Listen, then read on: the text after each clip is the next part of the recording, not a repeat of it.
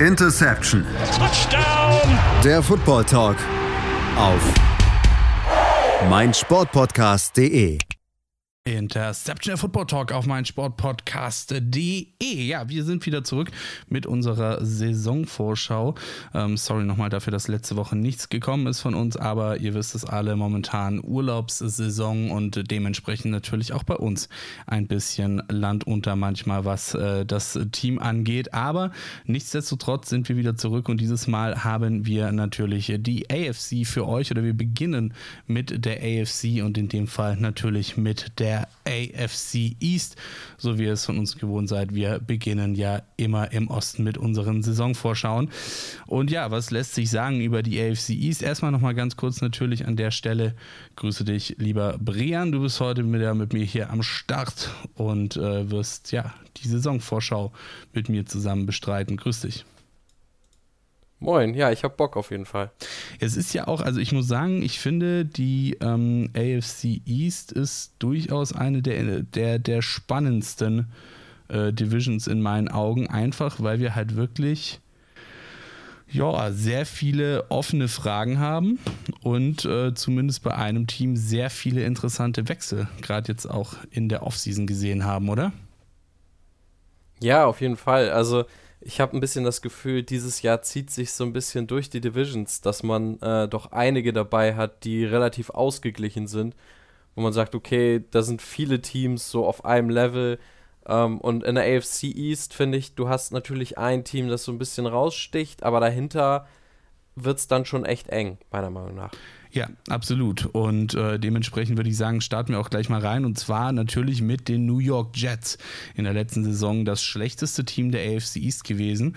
Und ähm, in dieser Saison hoffen sie zumindest, dass sich das nicht wiederholt und äh, dass sie sich deutlich verbessern.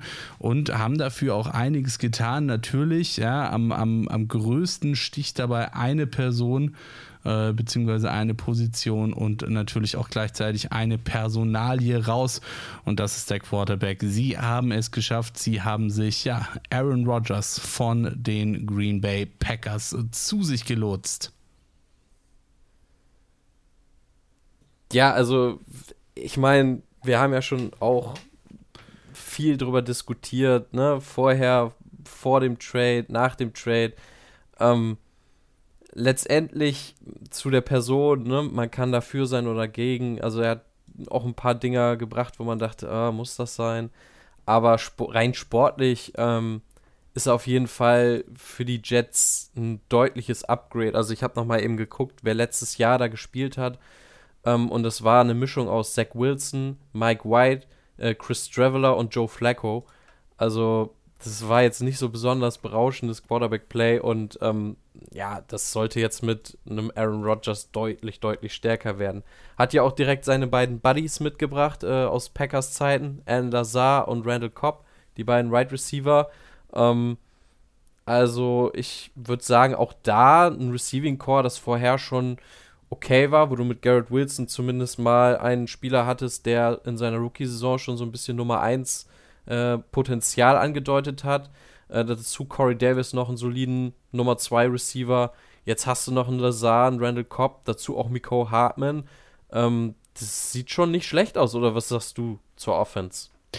Ja, absolut. Es sieht nicht schlecht aus. Es ist halt die Frage, wie sie diese Offensive dann letzten Endes auch im Spiel so oder ins Spiel übersetzen können, sage ich mal. Das ist ja immer so dieses Ding. Ich meine, hey, ähm, nur weil du jetzt irgendwie da auf dem Papier oder von den Namen her irgendwie krasse Spiele am Start hast, heißt das ja nicht, dass sie dann am Ende auch wirklich so krass gut miteinander funktionieren.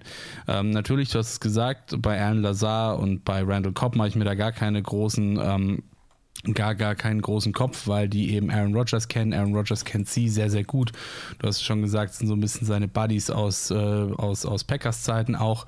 Ähm, aber natürlich äh, gilt das nicht für alle Spieler, die da jetzt am Roster stehen. Und ähm, das ist natürlich schon auch die Frage. Ich meine, du hast sehr, sehr gute Namen, so gar keine Frage. Jetzt haben sich noch Devin Cook zum Beispiel geholt. Ähm, starker Running Back von den Minnesota Vikings.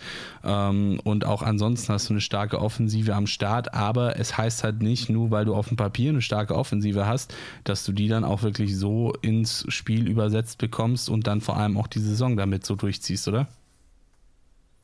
Ja, also was man allerdings sagen muss, das System, das die Jets spielen, ist ja so ein bisschen auch ähm, ja, eine Kyle Shanahan-Variante in der Offensive. Sie haben sich jetzt ja auch Nathaniel Hackett geholt äh, als Offensive Coordinator, der ja vor seinem wenig erfolgreichen ähm, Head-Coaching-Job bei den Broncos letztes Jahr ähm, davor war er ja Offensive Coordinator der Packers. Also du hast dir ja schon mal einen Offensive Coordinator geholt, ähm, mit dem Aaron Rodgers ähm, auch einen MVP-Titel geholt hat. Also ich glaube, äh, es ist schon ganz klar, mh, die Offense wird auf Aaron Rodgers ausgelegt sein. Also ich glaube, da, da brauchen wir uns gar nicht so viele Gedanken machen.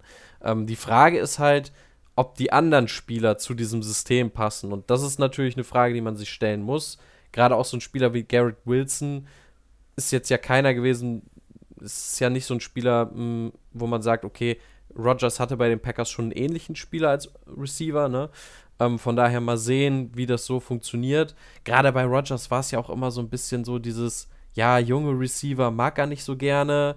Ne, dieses Narrativ, wie viel da jetzt von stimmt oder nicht, sei mal dahingestellt, aber ähm, da bin ich definitiv gespannt, ob das funktioniert mit Garrett Wilson als Nummer 1.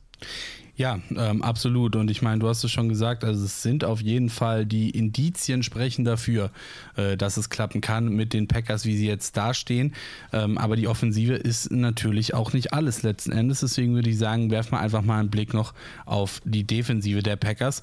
Und ähm, da schaut es ja, äh, der Packers sage ich schon, der Jets, die mittlerweile. Die Macht der Gewohnheit, die, ne? die mittlerweile, die mittlerweile aussehen wie die Packers. Und ähm, ja, in der, in der Defensive muss muss ich sagen, ja, es gibt oder sagen wir mal so, es sieht ganz gut aus in, in Teilen, auf manchen Positionen, aber auf anderen Positionen halt auch wieder schwierig. Also das ist natürlich klar Namen wie Source Gardner zum Beispiel, der uns ja letzte Saison alle so ein bisschen überrascht hat, ähm, Whitehead, Amos, Reed und so weiter und so fort. Ähm, aber gerade muss ich ehrlicherweise sagen, bis auf Quinn Williams, ansonsten fehlt es mir vor allem vorne auch so ein bisschen ähm, in der Front, oder? Ja, sie haben da ja auch in den letzten Jahren immer mal wieder Erstrunden-Picks äh, rein investiert. Äh, letztes Jahr Jermaine Johnson noch in der ersten Runde gedraftet, dieses Jahr Will McDonald. Ähm, beides so, ja, beides Edge-Spieler. Ähm, dazu hast du ja mit Carl Lawson einen Spieler, den sie eigentlich, wo man sagen muss, der war ja eigentlich als Starter eingeplant, ähm, der sich dann verletzt hatte. Letztes Jahr, also sehr schwer, sodass er 2021 komplett verpasst hat. Ähm, letztes Jahr kam er dann wieder zurück, hat sozusagen seine erste Saison für die Jets gespielt, hat auch alle 17 Spiele gestartet. War so eine Saison, wo man sagt, ja, okay, solide, sieben Sacks geholt. Ähm, aber ich glaube, das ist auch ein Spieler, von dem man sich doch noch ein, ja, jetzt noch ein Jahr später, also noch ein Jahr mehr entfernt von der, von der schweren Verletzung, die er hatte, dass man da vielleicht noch ein bisschen mehr erwartet. Plus dann eben diese zwei jungen Spieler, wo man sagt, okay, Vielleicht kann man dann eben sagen, ein solider Spieler mit Carl Lawson auf der einen Seite, Jermaine Johnson und Will McDonald wechseln sich so ein bisschen nach je nach Spielsituation auf der anderen Seite ab. Ähm, vielleicht hast du dann diesen Pass Rush, aber ich gebe dir recht, ähm, da wird schon sehr, sehr viel auf Quinn Williams ankommen. Ja, genau, absolut. Also upfront äh, sieht mir das noch ein bisschen zu dünn aus. Ähm, aber gut, das wird sich dann alles zeigen, wie es dann am Ende in der Saison läuft. Auf jeden Fall würde ich sagen, overall ein stabiles Team, sehr stabiles Team. Ähm, und ich glaube, diese, diese Zweifel, die wir haben, werden sich noch so ein bisschen zerstreuen. Ich finde es halt auch, also einerseits, ja, klar, Aaron Rodgers, jetzt hat er nichts mehr viel, nicht mehr viel zu meckern, weil er im Grunde genommen das bekommen hat, was er die ganze Zeit wollte. Ja, er hat eine starke Offensive. Ähm, es wurde so ein bisschen auf seine Würfe, auf, auf seine, auf seine, ähm, auf seine Wünsche, auf seine Bedürfnisse auch eingegangen von den New York Jets, ähm, indem man eben gesagt hat, hier, wir stellen dir ein paar geile Receiver an die Seite, ähm, wir, wir basteln dir irgendwie so ein bisschen deine Buddies um dich rum, wie gesagt, Alan Lazard und äh, Randall Cobb. Aber ich meine, Aaron Rodgers ist jetzt auch nicht mehr der Jüngste. So, und wir wissen alle, dass Football ein sehr, sehr physischer Sport ist und auch wenn wir niemals irgendeinem Spieler eine Verletzung wünschen, dann wissen wir trotzdem, dass es halt gut funktioniert ja, oder, oder gut, gut mal passieren kann, ähm, dass Spieler sich verletzen in der NFL, vor allem natürlich auch Quarterbacks, haben wir in den letzten Jahren auch immer wieder gesehen. Und ähm, da muss ich sagen, finde ich es halt sehr schwierig. 39 übrigens schon äh, mittlerweile Aaron Rodgers. Und da muss ich sagen, finde ich ehrlicherweise das, was hinter ihm kommt, ein bisschen schwierig, oder? Zach Wilson hat uns allen bewiesen, dass er kein NFL-Format Quarterback ist. Ich glaube, so ehrlich muss man da an der Stelle einfach sein. Und dahinter als Dritter dann Tim Ball. Ja, was man auch nicht vergessen darf, ich meine, 2020 und 2021 war er jeweils MVP, ne? hatte auch richtig gute Saisons, aber letztes Jahr war das dann schon deutlich schwächer. Also keine 4000 Yards mehr geworfen, 12 Interceptions. Er hatte in seiner Karriere nur einmal mehr und das war 2008. Ne? Also in seiner ersten vollen Saison als Starter. Ähm, ja, es ist einfach so, ähm, dass man schon so einen leichten, ja, Abwärtstrend beziehungsweise eine Saison jetzt hatte, wo es eben nicht mehr so ganz auf diesem hohen Niveau war. Und jetzt ist natürlich die Frage, war das ein Ausreißer, weil bei den Packers einfach nicht so viel lief? Oder ist es wirklich so, dass das Alter jetzt doch ähm, ja, an ihm nagt? Und ähm, wenn man an Tom Brady denkt, da ging es ja eigentlich auch recht schnell. Also der war ja auch MVP-Niveau und dann plötzlich dieses eine Jahr, wo es nicht mehr ganz so überragend war. Und dann war auch direkt Schluss. Also, ja, es ist schon auch ein Risiko für die Jets. Ja, das, das auf jeden Fall. Wobei ich immer noch der Meinung bin, dass sie äh, für das Format, das Aaron Rodgers trotz seines Alters immer noch besitzt, immer noch relativ wenig für ihn bezahlt haben. Also da war das, er, ja, da war er wirklich ein relatives Schnäppchen, muss man so ehrlich sagen. Ähm, also insofern, Zumal die Jets ja auch keine Alternative hatten. Also absolut. sie mussten ja irgendwas machen absolut. und sie waren ja irgendwann an dem Punkt, wo sie nur noch Aaron Rodgers praktisch bekommen ja. konnten. Äh, und dafür war es echt okay. Also, das, wie gesagt, ich hätte es auch gemacht an ihrer Stelle. Ist halt nur die Frage, wie viel gute Jahre gibt ihnen jetzt noch? Darauf, darauf wollte ich tatsächlich eigentlich auch gerade zu sprechen kommen, weil das Ding ist halt, also ich tue mir, ich, ex, oder ich tue mir extrem schwer, ähm, die letzte Saison jetzt so ein bisschen in die Sample Size Aaron Rodgers mit reinzunehmen, weil man hat ja schon gemerkt, okay, das, das Tischtuch zwischen ihm und äh, den, den Packers ist komplett zerschnitten. Und ähm, das wird auch nichts mehr dort bei den Packers. Und er hat auch einfach keinen Bock mehr, weiterhin für die Packers zu spielen, ähm, was ich ja schon über die letzten Jahre hin angedeutet hatte. Und das finde ich persönlich ist im letzten Jahr einfach klar geworden. Plus, was natürlich auch noch dazu kommt, ist, dass das Team um ihn herum in der letzten Saison einfach nicht gut war. Ähm, also die Packers haben sich in der letzten Saison, und sorry, liebe Packers-Fans Deutschland, ähm, wenn, auch, auch wenn, auch wenn, auch wenn, auch wenn, auch wenn ihr jetzt wieder irgendwie hier, keine Ahnung, äh, äh, ähm, nicht ganz so begeistert davon sein werdet, was ich hier sage. Aber das Team war einfach nicht gut, das Aaron Rodgers um sich herum hatte. Und das hat sich eben gezeigt in meinen Augen. Deswegen würde ich tatsächlich die letzte Saison gerne aus seiner Sample Size so ein bisschen rausrechnen. Klar, es ist so ein bisschen der Benefit of the Doubt. So muss man ehrlicherweise zugeben. Wir wissen es nicht, ähm, wie es in dieser Saison sein wird oder werden wird. Ähm, aber ich bin überzeugt davon, dass Aaron Rodgers noch mehr im Tank hat, als er uns letzte Saison gezeigt hat würde ich jetzt erstmal mitgehen, aber auch mit der kleinen Zusatzaussage, dass er es eben jetzt auch zeigen muss, weil das Team um ihn herum auch deutlich besser ist. Genau, richtig. Deswegen sage ich ja auch so ein bisschen der, der Benefit of the Doubt. Ähm, und ich lasse mich da gerne eines Schlechteren in dem Fall belehren. Ähm, ich, wie gesagt, ich gehe aber schwer davon aus, dass das, was wir letzte Saison gesehen haben, eher der Ausrutscher war, ähm, als äh, dass das jetzt die Regel bei Aaron Rodgers werden wird. So, ich würde mal sagen, ähm, das sollte das Wichtigste zu den New York Jets gewesen sein. Äh, dann machen wir mal eine ganz kurze Pause und dann hören wir uns gleich wieder und zwar mit dem zweitschlechtesten Team aus der vergangenen Saison aus der AFC East. Und das waren natürlich, ihr wisst es alle, die New England Patriots. Bis gleich. Wie baut man eine harmonische Beziehung zu seinem Hund auf? Puh, gar nicht so leicht. Und deshalb frage ich nach, wie es anderen Hundeeltern gelingt, beziehungsweise wie die daran arbeiten. Bei Iswas Dog reden wir dann drüber. Alle 14 Tage neu mit mir, Malte Asmus und unserer Expertin für eine harmonische Mensch-Hund-Beziehung, Melanie Lippisch. Iswas Dog mit Malte Asmus. Überall, wo es Podcasts gibt. Da sind wir auch schon wieder zurück hier bei Interception der Football Talk auf mein Sportpodcast.de. Wir haben gerade eben schon über die New York Jets gesprochen, das in der vergangenen Saison schlechteste Team der AFC East. Priyanka Mena und Patrick Rebin für euch am Start hier bei der Saisonvorschau auf die AFC East. Und ich glaube, wir sind uns schon so ein bisschen einig gewesen, jetzt ehrlich gesagt, dass das mit dem schlechtesten Team sich wohl in dieser Saison nicht mehr wiederholen wird. Aber ich will noch nicht zu viel vorwegnehmen, denn äh, natürlich gibt es am Ende der Folge, wie jede Folge, auch einfach noch unsere Prediction. Heißt, jetzt kommt aber erstmal das zweitschlechteste Team der vergangenen Saison und das waren die New England Patriots. Ähm, haben ja so oder sind so ein bisschen im Decline, äh, seitdem Tom Brady weg ist. Ähm, dann gab es jetzt auch in der letzten Saison noch so ein bisschen so eine kleine äh, Quarterback-Kontroverse, ja. Ähm, wer startet? Äh, Mac Jones, Bailey Zappi. Es war nicht so ganz sicher und ehrlicherweise ist es auch immer noch nicht so ganz sicher. Ähm, aber ich gehe mal schwer davon aus, dass die Patriots am Ende mit Mac Jones in die Saison gehen werden. Und ansonsten, ja, sie haben sich offensiv verstärkt und auch defensiv verstärkt. Aber ich bin mir ehrlich gesagt nicht ganz sicher, teilweise zumindest, wie nachhaltig diese Verstärkungen sind.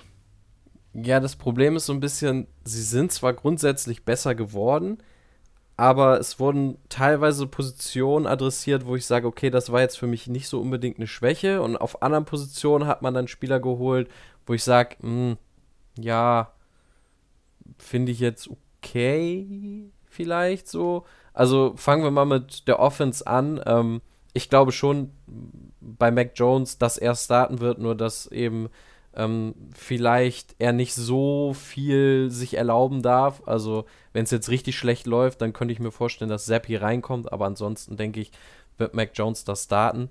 Ähm, aber ja, die Offense, du hast jetzt natürlich ein Receiving Core. Ähm, natürlich ist Juju da, Devante Parker hat man jetzt. Ähm, dazu dann Taekwon Thornton.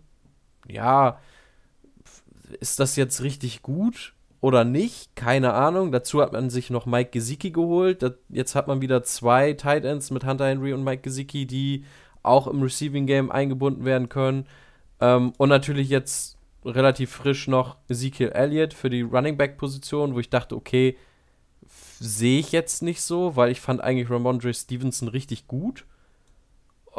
Aber ja, es ist eine okay Offense, habe ich das Gefühl.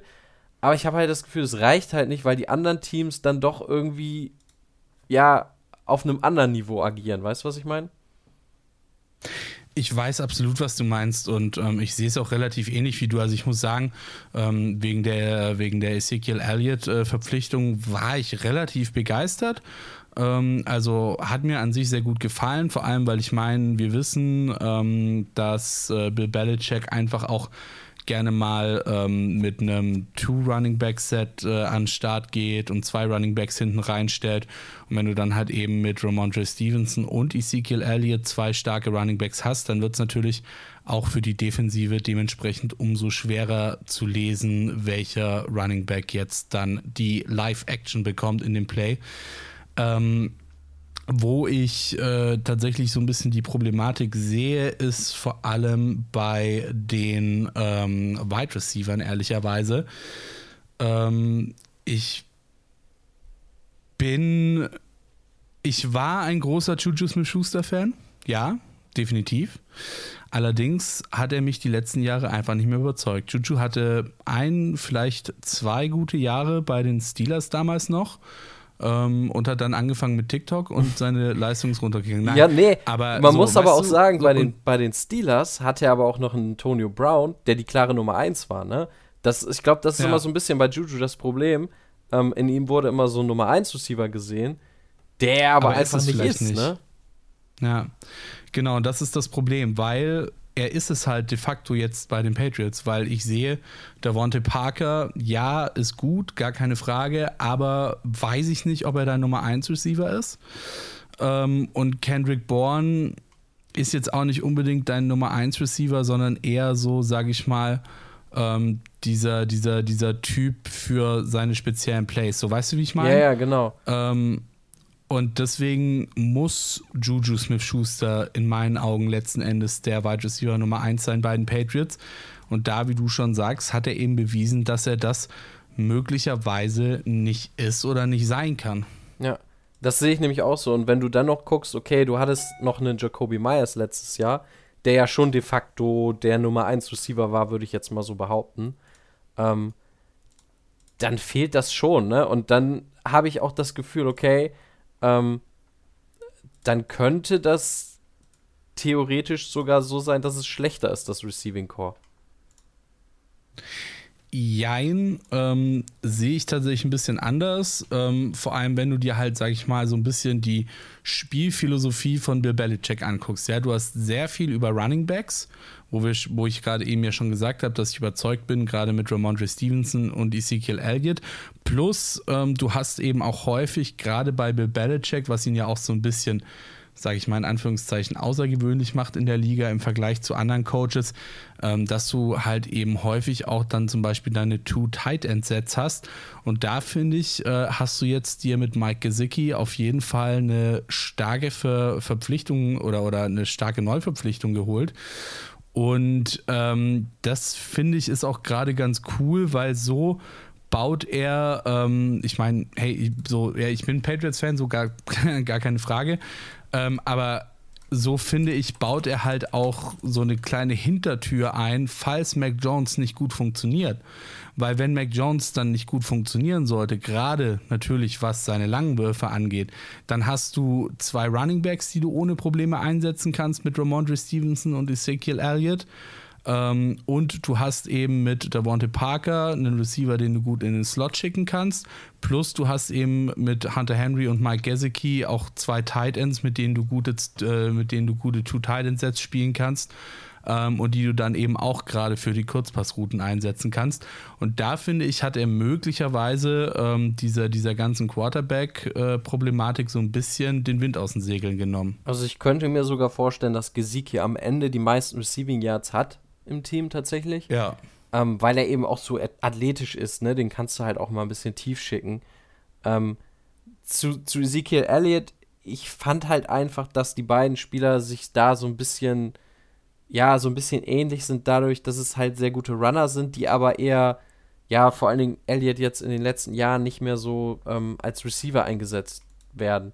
Und ich hätte mir da eher so einen Spieler gewünscht, ja, der so ein bisschen ein bisschen besserer Komplementärback zu Stevenson ist. So, weißt du, was ich meine? Einer, der so noch mehr Bälle fängt. Also ich finde immer das beste Beispiel war für mich immer James, äh, James White, der ja lange Jahre immer bei den Patriots gespielt hat und der irgendwie jedes Jahr eine Rolle hatte, weil er eben sehr gut Bälle fangen konnte aus dem Backfield.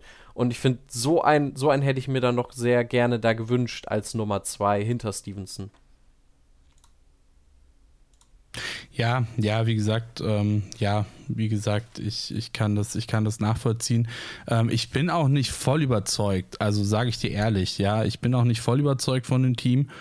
Ähm, aber ich sehe eben, also für mich, sage ich mal, macht das Team, so wie es jetzt dasteht, mehr Sinn als in der letzten Saison. Einfach weil du eben auch gewisse Adjustments vorgenommen hast, die du als Learning aus der vergangenen Saison hattest, gerade natürlich mit Blick auf den Quarterback. Ähm, defensiv muss ich sagen, gefällt es mir ganz gut, was die Patriots gemacht haben. Auch Spieler wie Trey Flowers äh, zum Beispiel geholt mhm. und so weiter, oder zurückgeholt, besser gesagt. Ähm, also defensiv gefällt es mir ganz gut. Die Mitte finde ich ein bisschen dünn besetzt. Also da hast du halt gerade natürlich mit äh, Matthew Judon äh, den Spieler, der, der absolut herausragend ist äh, in der Defensive, war ja auch in der letzten Saison der beste Defensivspieler der Patriots. Aber ansonsten fehlt es mir bei den Linebackern so ein bisschen, ehrlich gesagt, vor allem bei den Inside-Linebackern äh, mit Jelani Tawai und äh, Javon Bentley. Aber ansonsten auch sehr, sehr stark, wie gesagt, gerade die, die Front. Ja, aber auch ähm, das ähm, Backfield, also beziehungsweise die, ähm, die Secondary. Äh, man hat ja auch noch in der ersten Runde Christian Gonzalez gedraftet. Das war auch so ein Spieler, wo viele gesagt haben, oh, der fällt ja viel, viel weiter im Draft, als man es vielleicht erwartet hätte. Äh, und die Patriots ja. haben da richtig gut zugeschlagen, gesagt, okay, das ist unser ja ähm, von Tag 1 unser Nummer 1 Corner. Und ich glaube, das ist auch was, was ihnen echt gefehlt hat, weil die Patriots waren auch immer so ein Team, die hatten immer eine Nummer 1 Cornerback, ne? Sei es ja. Stephon Gilmore oder Malcolm Butler in seiner Top-Zeit oder so. wen auch immer man da nennen will, aber ähm, oder auch JC Jackson, bevor er zu den Chargers gegangen ist, war ja auch so ein Spieler, der richtig gut war. Äh, und das fehlte so ein bisschen letztes Jahr. Und jetzt finde ich, hast du Gonzalez als Nummer 1 Cornerback. Safeties hast du sowieso große Auswahl, auch gute Spieler mit unterschiedlichen, ja, unterschiedlichen Fähigkeiten. Also, ähm, ich, ich glaube, ja, Linebacker sehe ich auch, kleine Schwachstelle, aber also ich sag mal so, wenn du dir irgendwas aussuchst als Schwachstelle, dann nimmt man, glaube ich, lieber Linebacker als Secondary oder ja. äh, Front, oder? Definitiv, absolut. Bin ich, bin ich vollkommen bei dir. Ähm, vor allem, weil, wie gesagt, also gerade die Secondary finde ich sehr, sehr stark. Äh, Kyle Ducker, Jibril Peppers, äh, du hast gesagt, Christian Gonzalez. Ähm, also gefällt mir sehr, sehr gut. Ähm, insofern die Defensive, wie immer, eigentlich stark bei den Patriots, die Offensive mit Fragezeichen. Aber eben in meinen Augen, wie gesagt, gerade als, als, als Fan habe ich sie halt auch einfach dementsprechend viel gesehen und, ähm, und, und, und dementsprechend auch eine große Sample Size in Anführungszeichen, was die, ähm, was, was, was die Spiele angeht, die ich gesehen habe in der letzten Saison von den Patriots. Und ähm, da, da gefällt mir das, was sie jetzt diese Saison an den Start bringen werden deutlich besser als das, was sie letzte Saison hatten. Ja, das, ähm, das kann ich auf jeden Fall nachvollziehen. Aber ich gebe dir auch vollkommen recht, ähm, dass das eben schwierig ist, wenn du zwar sagst, okay, hey, wir haben ganz gute Additions, ähm, aber gleichzeitig, ähm, aber gleichzeitig werden einfach alle um uns rum, zumindest auf dem Papier, nochmal deutlich stärker. Wobei alle würde ich jetzt auch an der Stelle mal so ein bisschen in Abrede stellen. Ich würde sagen, an der Stelle gehen wir mal ganz kurz in eine kleine Pause und hören uns dann gleich wieder hier bei Interception Football Talk auf meinsportpodcast.de und dann natürlich mit dem Team Nummer 2 aus der vergangenen Saison in der Abschlusstabelle, den Miami Dolphins. Bis gleich. In rund 40 Folgen habt ihr mich jetzt schon sagen hören, I want to tell you about the Beatles. Ich habe euch die Geschichten zu ihren Alben und ihren Songs erzählt, euch ihre wichtigsten Wegbegleiter und Vertraute vorgestellt und natürlich die Orte, die für die Bandgeschichte eine wichtige Rolle spielten. Habt ihr die drei bisherigen Staffeln schon durchgehört? Nein? Na, worauf wartet ihr dann noch? Rein in den Podcatcher eurer Wahl und einfach mal losgehört. Und folgt gerne auch unserem Instagram-Kanal iwtty-Beatles Podcast.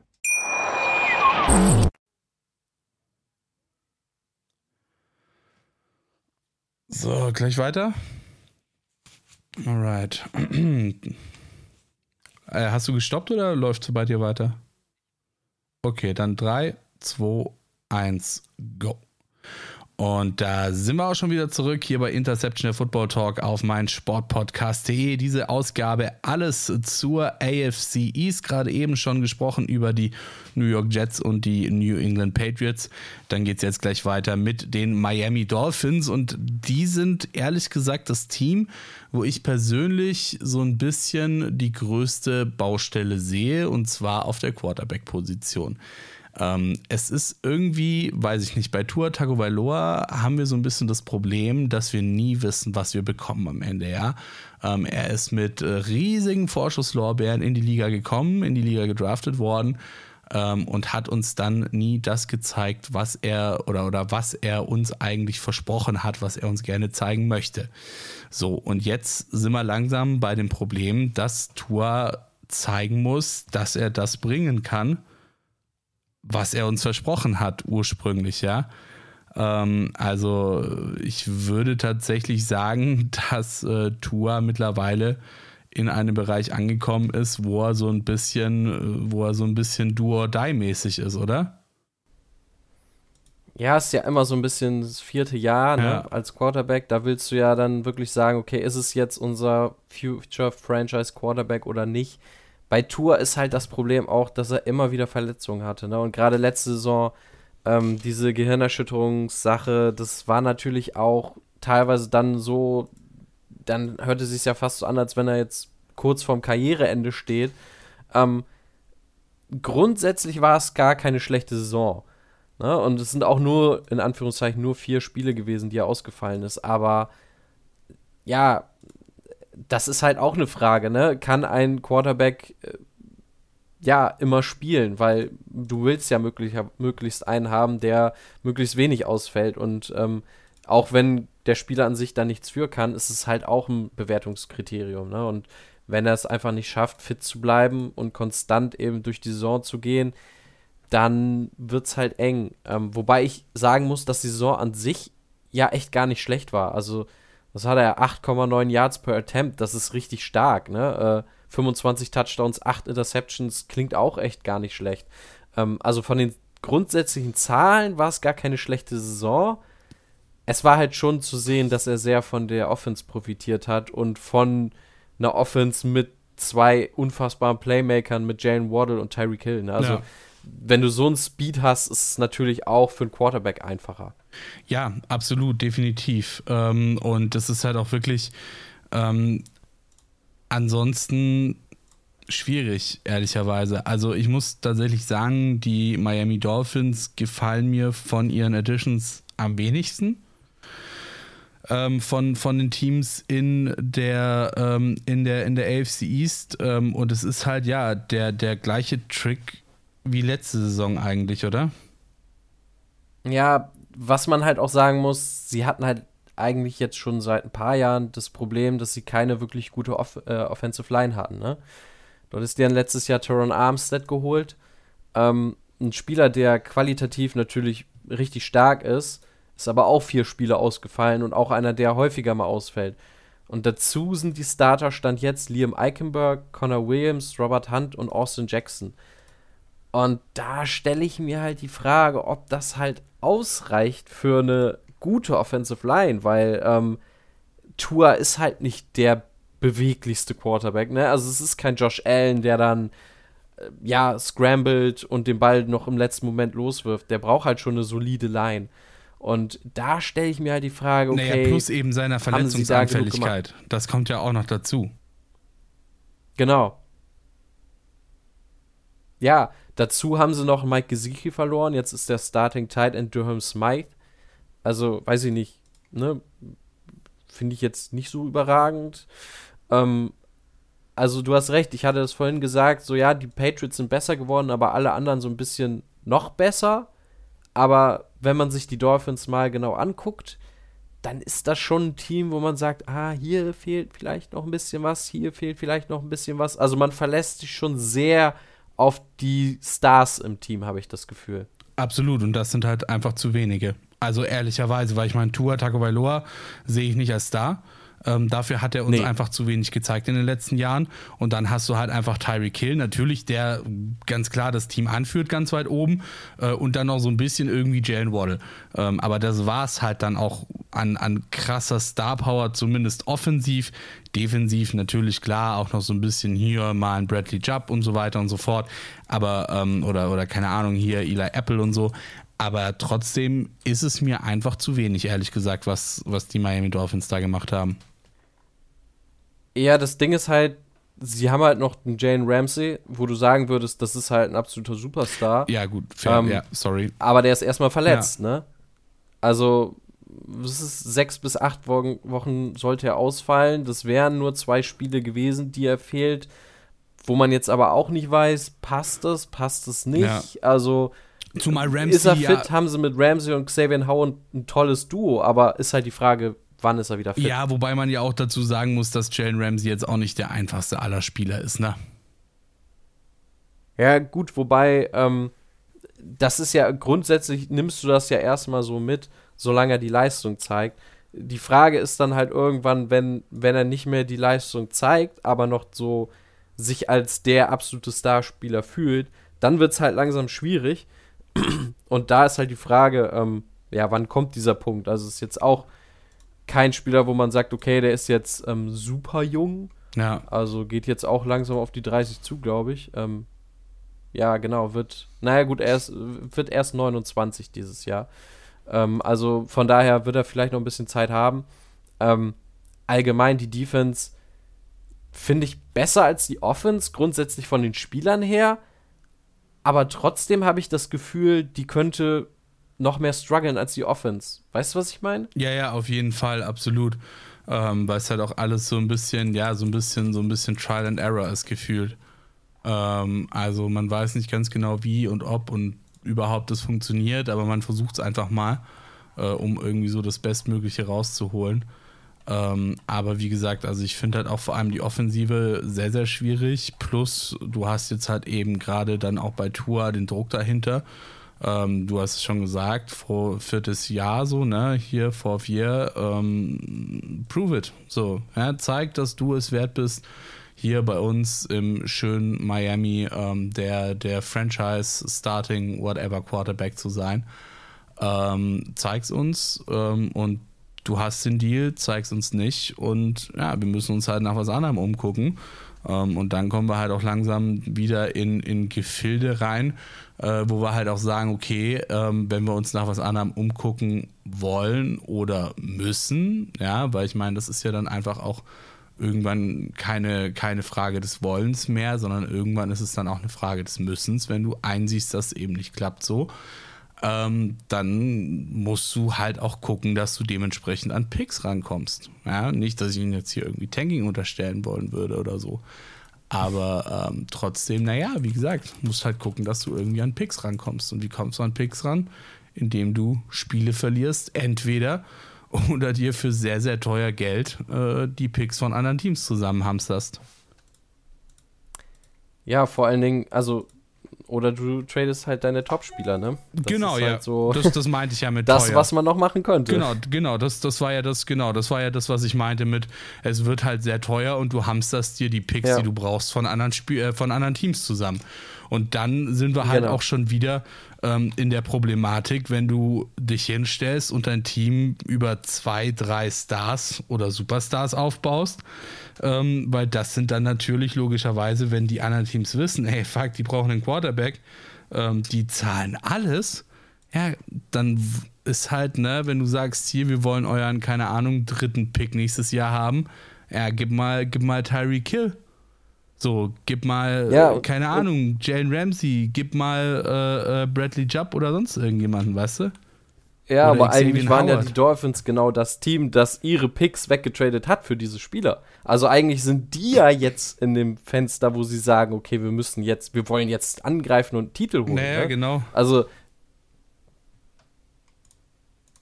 das, das, das ist das, wo ich sage, äh, da bin ich halt gespannt zu sehen, okay, ja, letztes Jahr haben sie die Playoffs geschafft mit 9 und 8, aber äh, ja, siehst du sie besser als letztes Jahr? Nee, Also ich stand jetzt eher nicht. nö. Ja, und dann wird es nämlich schon schwierig mit den Playoffs. Und dann müssen wir schon wieder sagen, okay, vielleicht ist das ganze Experiment schon wieder gescheitert. Zumal das war Wie ja du eben auch gesagt hast, dann neuer Quarterback und so weiter. Zumal, zumal das war ja auch im letzten Jahr so ein bisschen gefühlt waren es eher die Mitleidsplayoffs in Anführungszeichen, weil die Patriots halt irgendwann eingesehen haben, hey, Playoffs bringen uns jetzt aktuell gerade nicht ganz so viel. Ähm, Wäre vielleicht ganz geil, wenn wir doch nicht in die Playoffs kommen und dann doch lieber vielleicht den höheren Pick noch mitnehmen können. Ähm, weil ich meine, es. Also ich kann mir nicht vorstellen, dass Bill Belichick sich hinstellt und sagt, ah, Playoffs wollen wir nicht. Nee. Naja, so knapp wie es war, ich meine, muss ja bedenken, das war ja wirklich äh, die Dolphins mit 9 und 8 drin, die Patriots mit 8 und 9 draußen. Ähm, also insofern, Ja, das stimmt. ähm, es war ja jetzt nicht so, dass da irgendwie drei Siege zwischen den Teams gelegen hätten oder so, sondern ein Sieg äh, mehr oder weniger, vor allem natürlich auch dann logischerweise gegeneinander, um, um den Tiebreaker sich zu holen, ähm, hätte, da, hätte da den Deal sealen können. Und ähm, wenn es so knapp ist, dann glaube ich immer ungern an Zufälle, ehrlich gesagt, ohne jetzt hier wie, wie der wildeste Aluhutträger klingen zu wollen. ähm, aber ja, wie gesagt, dann, dann glaube ich äh, in, in einer Liga, wo es auch einfach um solche immensen Summen geht, äh, sehr ungern an Zufälle. Ja, also ich bin da vorsichtig, aber ähm, was ich auf jeden Fall, wo ich dir zustimmen würde, ich glaube, es wird deutlich, deutlich schwerer für die Dolphins Ja. dieses Jahr wieder die Playoffs zu erreichen. Ich meine, die anderen Teams sind ja nicht schlechter geworden. Genau, richtig, absolut. Aber wie gesagt, auch hier wollen wir nicht zu weit vorgreifen, sondern machen das jetzt gleich nach einer kurzen Pause. Dann beschäftigen wir uns nämlich mit dem besten Team aus der vergangenen Saison und geben euch natürlich auch noch unsere Prediction für die nächste Saison der AFC East mit. Ich sag bis gleich, äh, bleibt dran, rennt nicht allzu weit weg. Vernimmt sich, was man will, dann wilde Gerüchte entstanden. Fast nichts davon stimmt. Tatort. Sport. Wenn Sporthelden zu Tätern oder Opfern werden, ermittelt Malte Asmus auf meinsportpodcast.de. Folge dem True Crime Podcast, denn manchmal ist Sport tatsächlich Mord. Nicht nur für Sportfans. Und da sind wir auch schon wieder zurück hier bei Interception der Football Talk auf meinsportpodcast.de. Wir haben gerade eben schon fast über die komplette AFC East gesprochen hier in unserer Saisonvorschau, über die Jets, über die Patriots und über die Dolphins. Da fehlt natürlich jetzt nur noch ein Team, der Primus der Division. Und das sind die Buffalo Bills letzte Saison mit 13 und 3 doch wirklich sehr deutlich äh, am Ende oben gestanden in der Tabelle. Und äh, dementsprechend, ja, hatten sie eigentlich gar nicht oder hatten sie es eigentlich gar nicht mal so nötig, so viel zu verändern, glaube ich. Äh, sind aber trotzdem noch so ein bisschen aktiv gewesen, Brian, oder? Ja, ich würde es mal sagen, es war so ähm, kontrolliert, aber nicht unklug. Also sie haben sich, denke ich, durchaus verstärkt, ohne jetzt besonders viel zu investieren. Also wenn man jetzt mal guckt, ne, sie haben sich in der Offense ähm, in der ersten Runde mit Dalton Kincaid einen neuen Tight End geholt. Ähm, dazu in der zweiten Runde noch ähm, im Draft Osiris Torrance für die Right Guard Position, also auch die Offensive Line äh, adressiert, die auch so ein bisschen, ja, bisschen Hilfe nötig hatte. Ähm, dazu noch Damian Harris geholt äh, für die Running Back Position von den Patriots. Also alles so Moves, wo ich sage, ja, macht Sinn. Ne? Dazu hast du ja immer noch Josh Allen, Stephon Dix, Gabe Davis. Ähm, sicherlich wird man hoffen, dass ein James Cook auf Running Back vielleicht eine größere Rolle übernimmt dieses Jahr. Jetzt auch, wo Devin Singletary Ich wollte gerade sagen, ist. vor allem die Running Backs sehen halt auch vor allem die Running Backs sehen halt auch echt stabil ja. aus, ne? Mit James Cook, Damien Harris, der uns ja auch schon bei den Patriots mhm. damals überzeugt hatte. Ähm, Latavius Murray noch dazu, so ein bisschen als Alterspräsident hinten dran. Also gerade die Running Backs gefallen mir sehr, sehr gut. Die Wide Receiver natürlich auch, logischerweise. Da muss man gar nicht lange drüber, äh, drüber, drüber quatschen, glaube ich. Ähm, also gerade offensiv sehr, sehr starkes Team. Ja, würde ich, würde ich mitgehen. Es ist halt auch einfach nicht, also man kann jetzt auch nicht so viel sagen. Ich glaube, Dalton Kincaid wird jetzt nicht so eine Riesenrolle haben in seinem ersten Jahr, weil Dawson Knox ja noch vor ihm ist. Ähm, und Rookie Titans ja so ein bisschen traditionell eher weniger eingesetzt werden. Aber ich glaube, auch das ist so für die Bills eigentlich ein richtig guter Pick gewesen, weil sie sagen können, okay, ähm, der wird jetzt erstmal unser Nummer 2 sein, ne? so, so, der Spezialist für die Receiving Tight End Position. Dawson Knox so als der klassische, kann alles ein bisschen. Äh, und dann entwickeln wir den langsam, ne, über diese nächste Saison. Und dann haben wir vielleicht auf Dauer noch einen Top Pass Catcher, ähm, wo du dann sagst, okay, jetzt, jetzt haben wir nicht nur Stephon Dix und Gabe Davis, sondern eben auch noch einen anderen äh, Top-Spieler. Äh, und James Cook ist ja auch einer, der besonders im Receiving Game ja, seine Stärken hat. Also potenziell sehe ich da wieder eine, eine, eine High-Scoring-Offense. Also ich glaube, da, da wird sich nicht viel ändern. Ja, äh, bin, ich, bin ich absolut bei dir. Und ähm, defensiv, ja, ist das auch stabil. Also ich muss sagen, defensiv gefällt mir jetzt so overall die Patriots Defense, glaube ich, am besten in der Division, ehrlicherweise. Ähm, overall, wie gesagt, aber trotzdem hast du natürlich auch bei den Bills hier einige starke Namen mit dabei, so gar keine Frage von Micah Hyde, Tredavious White, Jordan Poyer, also, Daquan Jones, äh, Von Miller da gleich und so weiter, mal kurz Leonard einhaken Floyd. darf, ähm, was ich halt bei den Patriots sagen würde, du hast halt vielleicht so ein bisschen mehr diese High-End-Spieler, ne, wie so ein Matthew Judon und so weiter und bei den bei den Bills hast du halt wirklich diese Depth. Also du hast nicht nur Von Miller, sondern auch noch einen Gregory Rousseau, einen Leonard Floyd, ein Shaq Lawson ist da irgendwie der dritte Edge-Spieler, ne? Dann hast du in der Mitte noch einen Ed Oliver. Also ich glaube, bei den, bei den Bills ist es wirklich so, dass sie sagen, okay, wir gehen voll auf diese, diese Tiefe im Kader. Während bei den Patriots würde ich halt eher sagen, okay, vielleicht sind einzelne Top-Spieler ein bisschen besser, aber ist dann halt die Frage, was im Laufe der Saison mehr wiegt oder wo du sagst, okay, das finde ich jetzt besser, weil, ne, wenn die Spieler fit bleiben, sind natürlich die, die einzelnen Topspieler vielleicht mehr wert, aber so eine, wenn du gerade wenn du sagst, wir wollen einen tiefen Playoff-Run Run starten, dann brauchst du natürlich auch eine richtig schöne Tiefe im Kader. Ja, bin ich, bin ich absolut bei dir. Äh, bin, ich, bin ich absolut bei dir. Ich glaube auch, ähm, dass, sage ich mal, so von der, von der Zielsetzung der Teams ähm, ist halt auch einfach der, der Fakt, dass die Bills tendenziell eher einen tiefen Playoff-Run forcieren als die Patriots. Ähm, hoffe ich zumindest für beide Teams in dem Fall. ja, ich, ich glaube, die Bills gucken nicht so auf die, die Regular Season. Die sagen, okay, ja. da kommen wir schon durch, ja. so ungefähr. Ja, ja, absolut, absolut. Bin ich, bin ich absolut bei dir. Ich würde mal sagen, ähm, über die Bills haben wir eigentlich alles gesagt, oder? Also ich meine, sie sind relativ stabil geblieben, haben sich punktuell verstärkt und ähm, ich sehe sie nicht, nicht schlechter als letztes Jahr. Nee, eigentlich. also was man sagen muss, letztes Jahr waren sie ja teilweise so ein bisschen Boomer Bust, dass man gesagt hat, okay, Big Play or, ja. or Nothing. Ähm, da würde ich mir vielleicht wünschen, dass man da vielleicht ansetzt und sagt, okay, ein bisschen, ja, ein bisschen geregelteren Ablauf, ähm, dass du vielleicht auch ein bisschen mehr das Running Game ja. einsetzt. Dafür hast du vielleicht auch einen Damian Harris, der ja so ein klassischer Runner ist, ne? Wo du sagst, okay, den kann man auch einfach mal durch die Mitte laufen lassen mit seiner Physis. Das kann ja. der. Das hat er bei den Patriots oft genug gemacht, dass man halt Allen auch ein bisschen, ja, dass man Josh Allen halt ein bisschen entlasten kann. So, das würde ich mir halt wünschen. Ja, bin ich, bin ich absolut bei dir. Aber dann lass doch jetzt mal ganz kurz noch in die Runde starten ähm, unserer Predictions für die kommende Saison, würde ja. ich sagen, oder?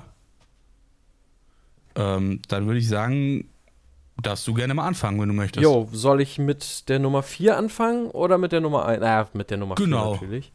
Ähm, ja, ich habe Ganz kurz, ganz ja? kurz. Ich glaube, ich glaube, bei der Nummer 4 könnten wir tatsächlich sogar, also ich glaube, bei drei und vier haben wir die gleichen Teams, aber möglicherweise äh, in umgekehrter Reihenfolge. Ich tatsächlich glaube ich jetzt mittlerweile, dass wir es gleich haben, weil ich ursprünglich, ich kann es ja mal sagen, ich habe auf vier die Miami Dolphins. Ursprünglich wollte ich eigentlich die Patriots auf vier setzen, aber irgendwie, als wir uns das angeguckt haben, habe ich so das Gefühl bekommen, dass die Dolphins ein Team sind, die hohe Erwartungen haben, aber irgendwie die dieses Jahr nicht erfüllen können. Sei es durch den Quarterback oder sei es durch ein ah. paar Verletzungen. Ja, es muss sich ja nur Tyreek Hill ah. verletzen, dann wird da mit Offens nicht mehr viel sein. Weißt du, was ich meine? Und deshalb habe ich mich ja. dann am Ende doch für Absolut. die Dolphins an vier und die Patriots an drei entschieden. Okay, dann ähm, tatsächlich haben wir es genau gleich. Ähm, ich sehe das genauso wie du. Ich habe auch die Dolphins auf vier, einfach weil ich glaube, dass äh, ein äh, Tua Tagovailoa, der jetzt eben so ein bisschen so dieses, ja, dieses, dieses Do or Jahr hat, ähm, dieses Prove it or Bust Year hat, äh, letzten Endes, ähm, dass er mit dem Druck nicht klarkommt. Ähm, und wie du auch schon sagst, es ist mir einfach viel zu dünn. Gerade offensiv viel zu dünn, defensiv viel zu dünn.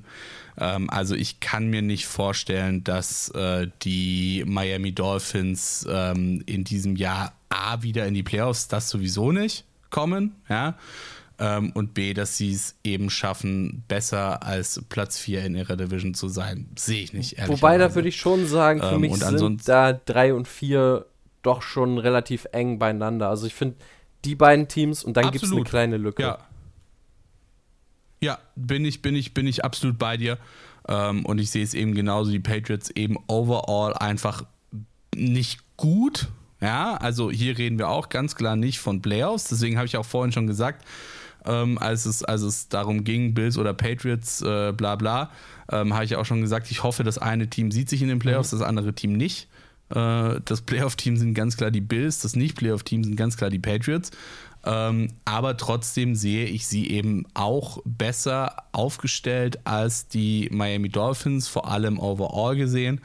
Ähm, und dementsprechend gehe ich eben auch mit den Patriots auf drei, aber eben auch nicht in den Playoffs. Dafür ähm, muss, und ich muss auch ehrlicherweise sagen, dass ich mir unsicher bin, ob des zweiten Platzes, ähm, ob wir da ein Playoff-Team haben oder hm. nicht. Ja. Ähm, ich meine, Platz zwei dürfte bei uns beiden, würde ich jetzt mal so schätzen, gleich sein. Ähm, und zwar sind das die New York ja. Jets. Ähm, bei, bei, mir, mir zumindest. Und wie gesagt, ich könnte mir vorstellen, dass es bei dir genauso ist, richtig. Ähm, und ich muss ehrlicherweise sagen, dass ich die Jets nicht als Playoff-Lock sehe. Ähm, einfach, weil es halt auch ein sehr neu zusammengestelltes, um nicht zusammengewürfeltes Team zu sagen ist. ähm, und ich mir eben nicht sicher bin, wie nachhaltig dieses Zusammenwürfeln dieser Miami Dolphins, äh, dieser, dieser New York Jets am Ende ist. Ja, gehe ich mit. Ist halt auch so die Frage, bei wie viel Wins siehst du sie? Also ich würde jetzt mal sagen, so neun, zehn Siege. Vielleicht, wenn es gut läuft, elf. Ja. Aber wenn ja. du jetzt sagst, okay, ne, 10, 11 Siege bringt dich rein, 9 ist schon wieder eng, ne? Also da. Wobei, wobei ich sie deutlich, wobei ich sie deutlich näher an 9 Siegen als an 11 Siegen sehe. Ja, würde ich erstmal auch unterschreiben, aber das kann halt auch, das kann halt auch richtig gut sein wieder. Also ich finde die Jets sind Absolut. recht schwer, eine genau, eine Wundertüte. Es ist schwer zu greifen. Also da muss ich sagen, die Bills, da weiß man, was du hast. Die würde ich auf eins packen. Das ist ein Team, die wollen den Super Bowl ja. gewinnen. Die haben einen Kader für den Super Bowl. Ähm, aber die Jets sind halt so dieses typische, ja, Wildcard-Team, ne? Also, es sagt ja schon alles, Wildcard. Sie, sind, sie können halt auch, ja. weiß ich nicht, bis ins Conference Championship Game kommen, wenn sie irgendwie Glück haben, aber gleichzeitig können sie auch die Playoffs verpassen. Und es würde mich beides nicht extrem wundern. Ja, bin ich, bin ich absolut bei dir auf jeden Fall. Ähm, und dementsprechend ist es sowieso klar, wen wir auf der 1 haben. Das sind die Bills.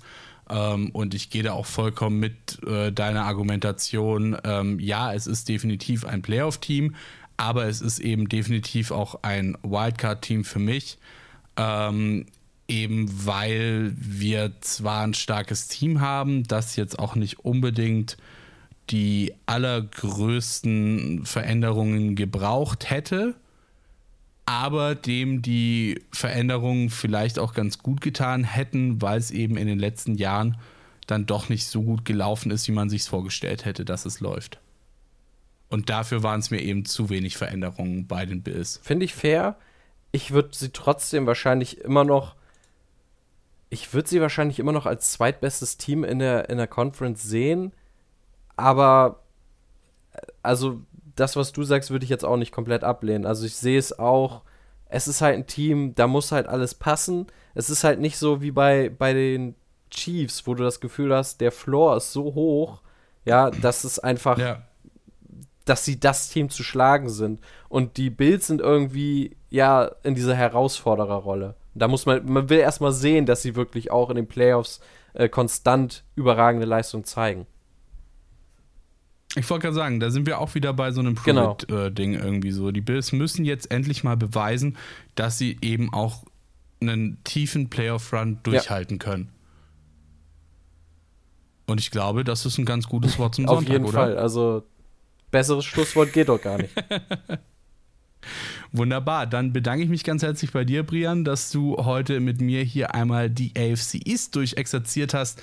Ähm, und für euch da draußen gilt natürlich wie immer, Social Media findet ihr uns eigentlich überall, Instagram und Twitter at InterceptionFT und äh, bei Facebook natürlich unter Interception der Football Talk.